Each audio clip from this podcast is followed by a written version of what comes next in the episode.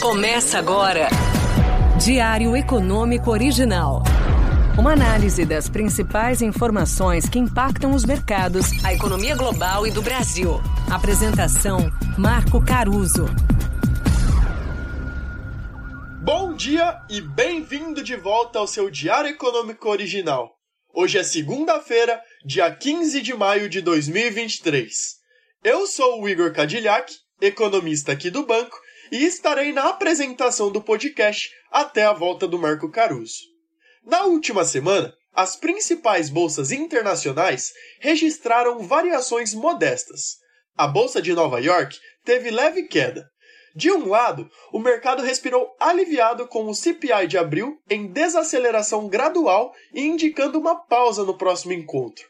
Por outro lado, a preocupação com a crise dos bancos regionais e a persistente ameaça de default da dívida pública ainda não diminuiu.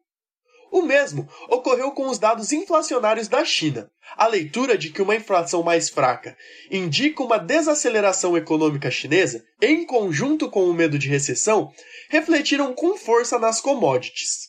Aqui no Brasil, na sexta passada, saiu o IPCA de abril, Além do headline ter vindo acima do esperado, qualitativamente a inflação teve uma composição pior.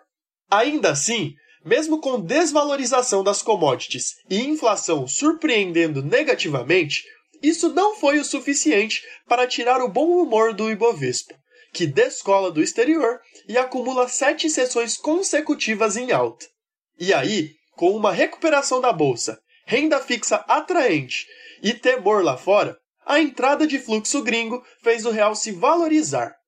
Para os próximos dias, a agenda é bem carregada. Por aqui, hoje termina a temporada de balanços com a divulgação de vários resultados. Saem também os dados de serviços, do comércio e a prévia do PIB com o IBCBR. Todos mostram o desempenho da atividade econômica de março. Em serviços, projetamos uma alta de 0,6 na margem, Assim como no mês anterior, a principal contribuição deve continuar vindo de transporte, ainda impulsionado por um mês de janeiro bem fraco e beneficiado pela demanda crescente vindo do agronegócio. No comércio, comprimido pelo crédito mais restrito e caro, as vendas devem ter números fracos. No comércio restrito, projetamos uma queda de 0,4%. E no ampliado, que engloba todos os setores varejistas, incluindo as atividades de veículos, materiais de construção e os atacarejos, projetamos uma queda de 0,2% na margem.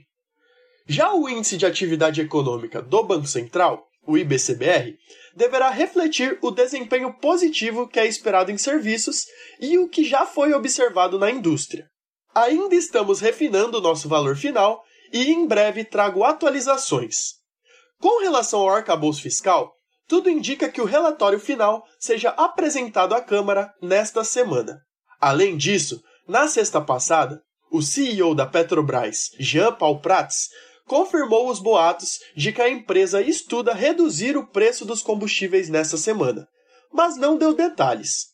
De acordo com a notícia divulgada, a gasolina pode cair até 30 centavos, o valor do diesel nas refinarias pode diminuir até 10 centavos. E o preço do botijão de 13 quilos pode cair até 15 reais. O impacto para a nossa projeção seria de menos 20 bips, distribuídos entre maio e junho. Caso isso se concretize, o arrefecimento esperado até o fim do primeiro semestre seria ainda maior e moderaria a alta prevista a partir do segundo semestre. Lá fora, nos Estados Unidos e na China, teremos a divulgação de vários indicadores de atividade econômica. No campo inflacionário, é a vez da zona do euro conhecer a inflação de abril. Voltando aos Estados Unidos, a discussão para aumentar o teto da dívida pública americana, que deve estourar no mês que vem, ainda segue no radar. Teremos também, ao longo da semana, várias falas de diretores do Banco Central. Por hoje é isso. Bom dia, bons negócios e sorte sempre. Você ouviu? Diário Econômico Original. Uma análise das principais informações que impactam os mercados, a economia global e do Brasil. De segunda a sexta, às seis da manhã, no Spotify e YouTube.